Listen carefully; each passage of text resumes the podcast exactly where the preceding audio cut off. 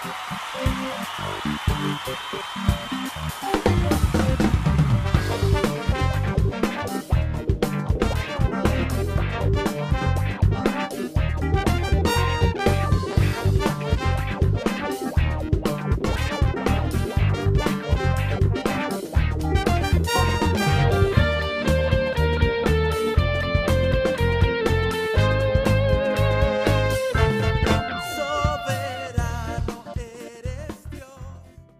Hoy el testimonio de Sara nos contó más o menos cómo es su perspectiva, pero quizás cada uno de los que estamos aquí hoy tenemos una perspectiva diferente y un modelo distinto de quien nosotros seguimos. Probablemente podamos decir eh, alguna u otra persona que conocemos.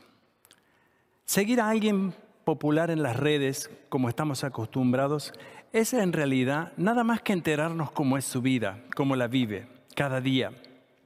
En realidad, esta persona vive su vida, no vive la nuestra. Y esa persona por lo general es alguien que generalmente trata de llamar la atención. Dice las cosas como las hace. Se comporta algunas veces de forma muy especial, a veces para sobre todo llamar la atención de lo que hace.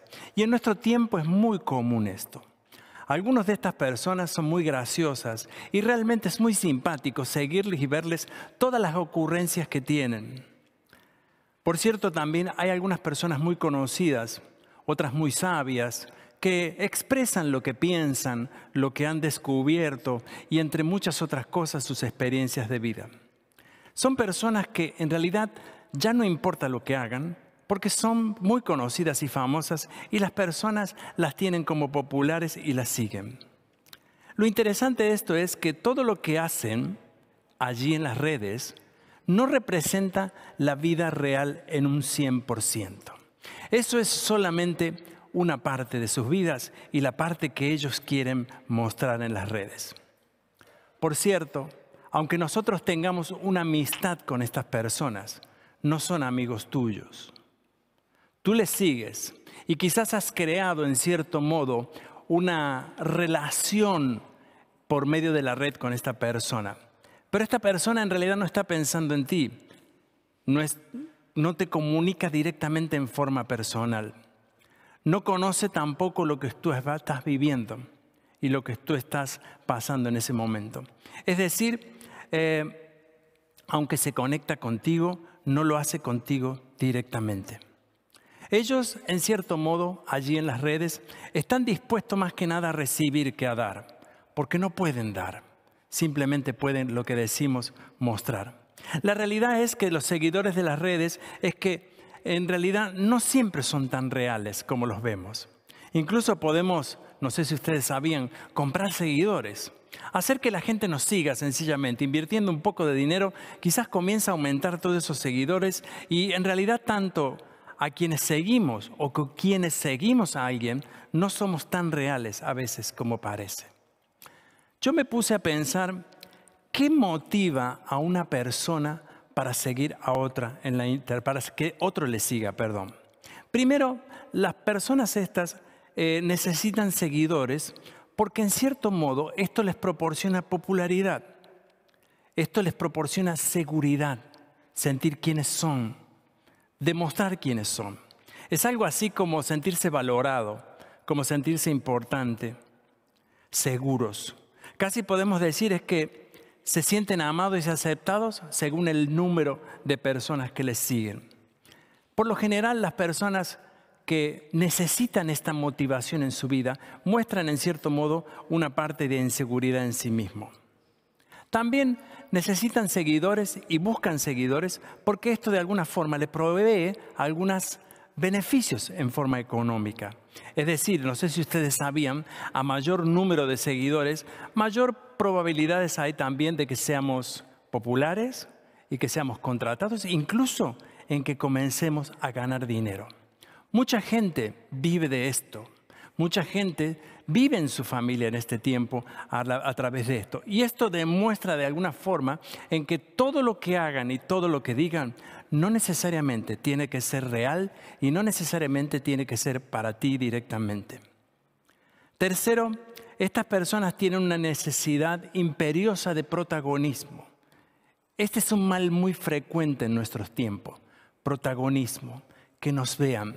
Si ustedes miran en las redes, se van a dar cuenta que las personas que logran llamar la atención de otras de alguna manera, lo pueden hacer de mil formas, haciendo algo que nadie ha hecho nunca, mostrando su cuerpo o mostrando algunas ideas incluso extrañas que a todos les llamen la atención. Eso justamente es desear que los otros nos vean. Necesitan en cierto modo, como decimos, esto para sobrevivir y para vivir. Muchos pensamos que si seguimos a alguien, en realidad no es porque nos da algo, sino es al revés.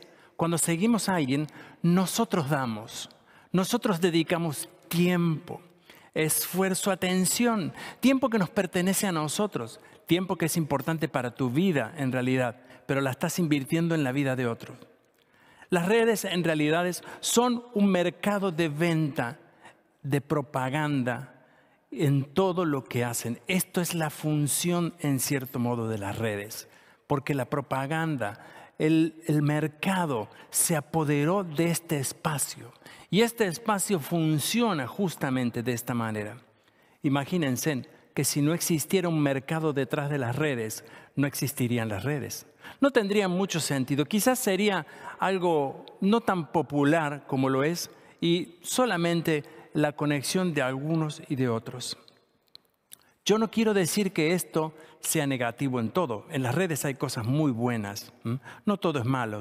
Hay cosas que son muy positivas e incluso cosas que vamos a encontrar que llegan a enriquecernos también en nuestra vida. Pero para que una persona en verdad se enriquezca en su vida siguiendo a otra, tiene que realmente buscar en el lugar correcto.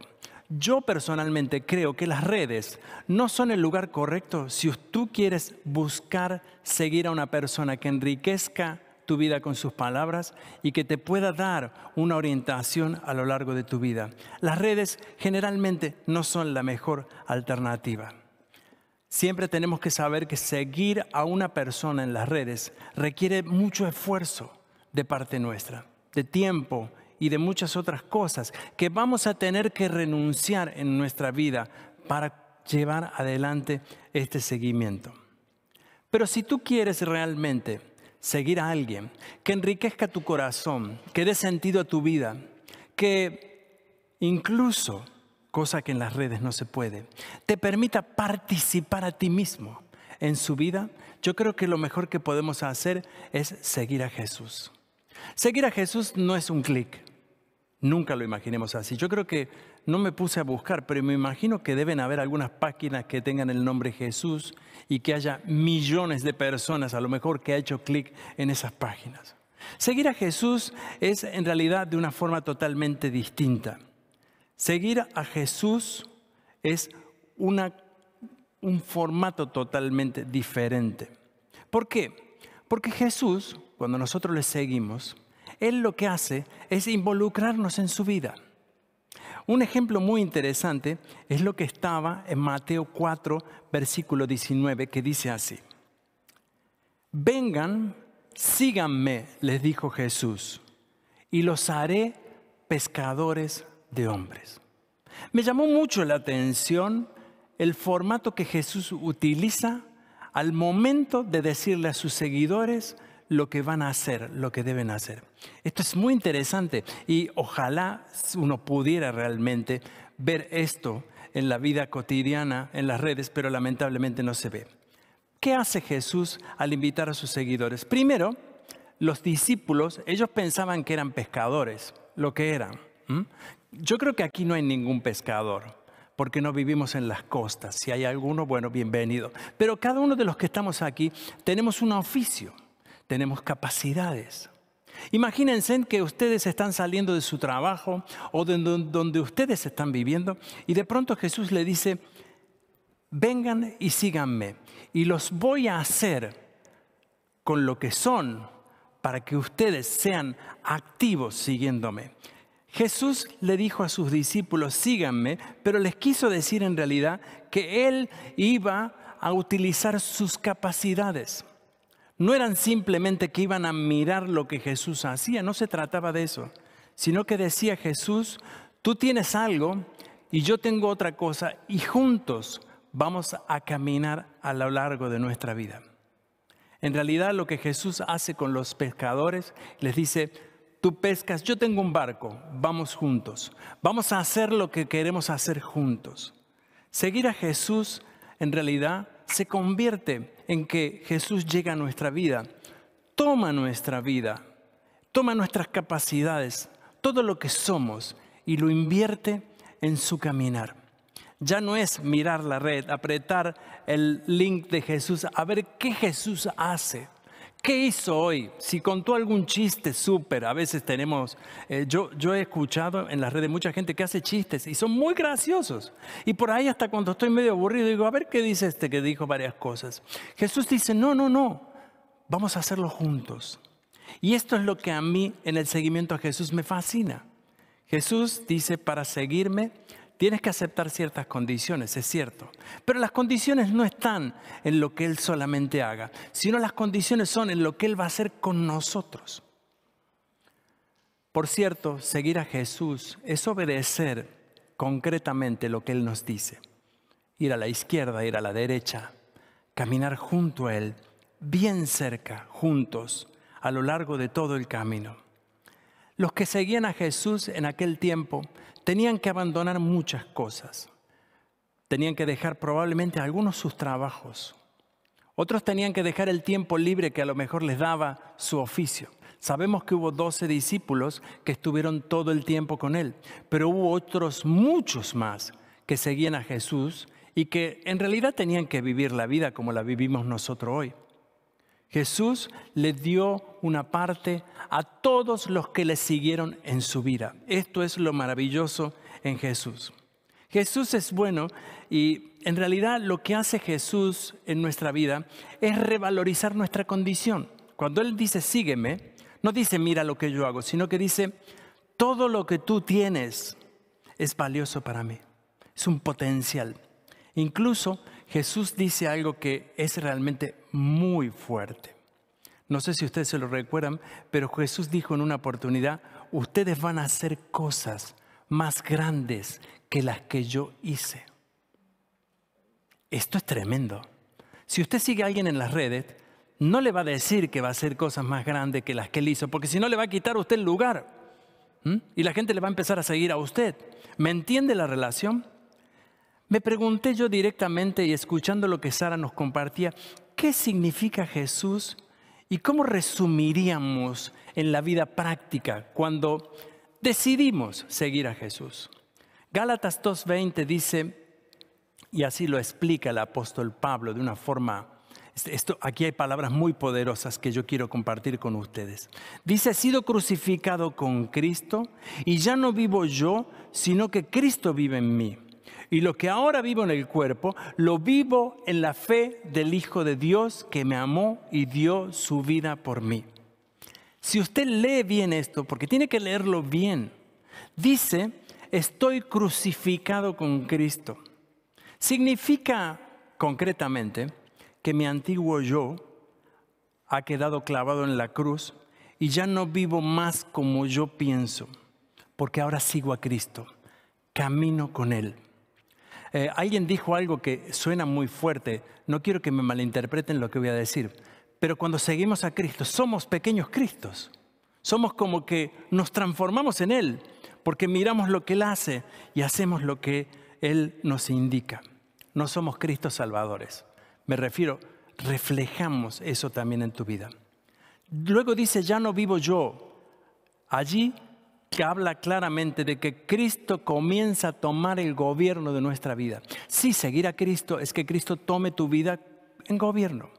Comenzamos a cambiar nuestros valores, comenzamos a cambiar lo que pensamos, comenzamos a ser un instrumento en sus manos, pero lo más lindo en todo esto es que Cristo nos potencia, nos va a potenciar. Tiene el gobierno y cuando decimos el gobierno de Dios en nuestra vida, alguien utilizó una expresión que siempre me gustó. El cielo gobierna en mi vida. El cielo gobierna en mi vida. Él nos cambia, nos cambia completamente, nos transforma. Jesús dijo en una oportunidad, lo siguiente. En Juan capítulo 14, 20 dice, en aquel día ustedes se darán cuenta de que yo estoy en mi Padre y ustedes en mí y yo en ustedes. Esta relación Padre, Hijo y nosotros nos muestra claramente que seguir a Jesús es una relación completa, plena. No se trata de observar lo que otro hace, se trata de ser participantes. Mi cuerpo, dice el apóstol Pablo nuevamente, está sujeto a mi fe. Estoy sujeto a lo que creo, a lo que soy en Cristo. Sé quién es el que me ama. Sé quién es el que me llama. Para seguir a Jesús tenemos que, en cierto modo, es verdad, tomar decisiones muy fuertes en nuestra vida. No es solamente un clic. Es decir, yo voy a caminar por donde Él camina. Quiero decirles, para redondear este pensamiento y esta palabra que hoy estoy compartiendo con ustedes, que si tú quieres seguir hoy a Jesús, si tú quieres seguir a alguien, mejor dicho, si tú quieres hoy decir, bueno, yo voy a acompañar a esta persona en su camino, apártate un poco de las redes. Apártate incluso de las personas que son populares también. Vieron que a veces eh, creo que muchas veces nos encontramos en posiciones populares y la gente dice, me gustaría ser como fulano, sultano. Ay, mira qué familia linda que tiene él. Oh, qué vida buena. Me gustaría ser una, una persona como esa, ser un, estudioso, un científico. Me gustaría tener una empresa. Muchas veces buscamos esos modelos, que está bien. Podemos querer lograr muchas cosas y podemos hacerlas. Pero si tú quieres seguir a alguien, que potencie tu vida. Yo quiero invitarte hoy a que sigas a Jesús. Hoy en este domingo hay algunas personas que están aquí y muchos de los que están aquí son gente muy joven. Nos decidimos por este primer culto, este test, por gente joven. No porque la gente mayor sea menos o porque ustedes sean más. Pensamos, vamos a tomar un público que, que sea joven. Porque el mensaje estoy seguro que va a llegar mucho más a estas personas jóvenes. Y yo quiero decirte hoy que tú decidas seguir a Jesús. Quizás vienes a la iglesia hace mucho tiempo, eres creyente de hace años, tu mamá, tu abuela, tu tía o quien fuese te guió a lo largo de todo esto. Pero sabes una cosa, seguir a Jesús no es una decisión que haya hecho otro por ti, sino que tú tienes que hacer por ti mismo. Para seguir a Jesús dije y lo vuelvo a repetir, no es un clic, es una decisión. Para mí, seguir a Jesús significa un pacto, es un pacto. Y yo te quiero invitar este domingo a hacer ese pacto. Decirle, Señor, yo quiero seguirte. Y yo te quiero invitar a esto. Si miras en los evangelios, cuando Jesús llamó a sus discípulos, a todos los sacó de su entorno algunos estaban pescando, otro estaba trabajando allí en el Finansam de aquella época, recogiendo los impuestos. Me llama la atención porque dijo en ese momento que se levantó y dejó todo. Y yo dijo, dejó la plata ahí. Imagínense en tremenda decisión. Pero es que cuando Cristo nos llama, tenemos que por lo menos tener el claro pensamiento que nada de lo que tenemos en el mundo vale, nada. De esa manera podemos seguir a Jesús. Yo quiero tener en este momento una oración junto a ti. Y quiero que en esta oración tú puedas tomar esta decisión. Yo sé que aquí hay hombres y mujeres que hoy al tomar esta decisión van a seguir no solo a alguien popular, Cristo es muy popular, por cierto. Si Jesús tuviera Instagram o Facebook, imagínese, yo creo que eso sería tremendo. La mitad del planeta seguiría a Jesús. Jesús no necesita Instagram, ni Facebook, ni ninguna otra red. Jesús viene a tu vida. Él no necesita una red para expresar. Él llega a nuestros corazones. Y la Biblia dice que viene con su Espíritu Santo a nuestra vida y transforma. Hace hombres y mujeres. Y por sobre todo, a muchos cuando nos llama, nos cambia todo nuestro entorno. Hay hombres que por seguir a Jesús son muy conocidos. Sí, es verdad. Hay predicadores o evangelistas muy populares. Hay gente que sigue a Jesús que no los conoce a nadie. Hay gente que muere a causa de seguir a Jesús. No sé si te das cuenta. Seguir a Cristo no es popularidad únicamente. Seguir a Cristo no es ser conocido. Seguir a Cristo es caminar donde Él caminó. Vamos a orar. Señor Jesús, yo quiero pedirte hoy que tú estés tocando el corazón de las personas que están aquí. Y Señor, que tú estés llamando de forma personal a cada uno, Señor, de los que estamos aquí. Padre, yo te pido que este momento sea un momento de intimidad contigo, un momento de oración. Escucha, Señor, esta palabra de cada uno, esta oración. Te lo pedimos en el nombre de Jesús. Llama a quien tú has escogido hoy, Señor, incluso para el ministerio, para el servicio, para lo que tú tengas preparado. Te lo pedimos hoy, Señor, en el nombre de Jesús. Amén. Amén. Y yo quiero invitarte hoy, allí donde tú estás y a los que nos están mirando a través de la internet, a que podamos orar ahora como familia. Allí en tu lugar, hoy si estás con tu familiar o si estás solo, no importa. Oremos y dediquemos un momento juntos para orar.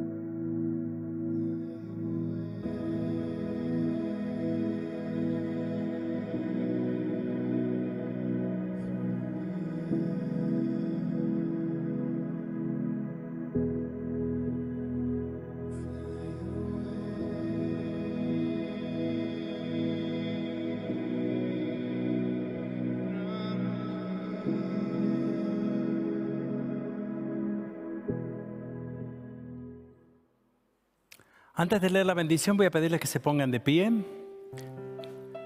Quiero dar una información muy importante. Al salir tenemos que tener en cuenta todos los caminos que están marcados. Recuérdenlo, ustedes entraron por la escalera que está a mi derecha, ahora al salir tienen que salir por la parte izquierda, respetemos las líneas y cuando salimos ahora no salgamos todos juntos, sino que comenzamos a hacerlo de atrás hacia adelante. Las personas que están allí atrás les van a indicar cómo tienen que hacer y les pedimos por favor que es el reglamento que debemos cumplir de nuestro, eh, nuestro sistema de higiene que tenemos en la iglesia, que si van a conversar, que tengan la distancia necesaria, exigida. No formemos grupos ni abajo ni tampoco en el patio. Todo se puede hacer al salir de la iglesia. Por el momento estas son las reglas.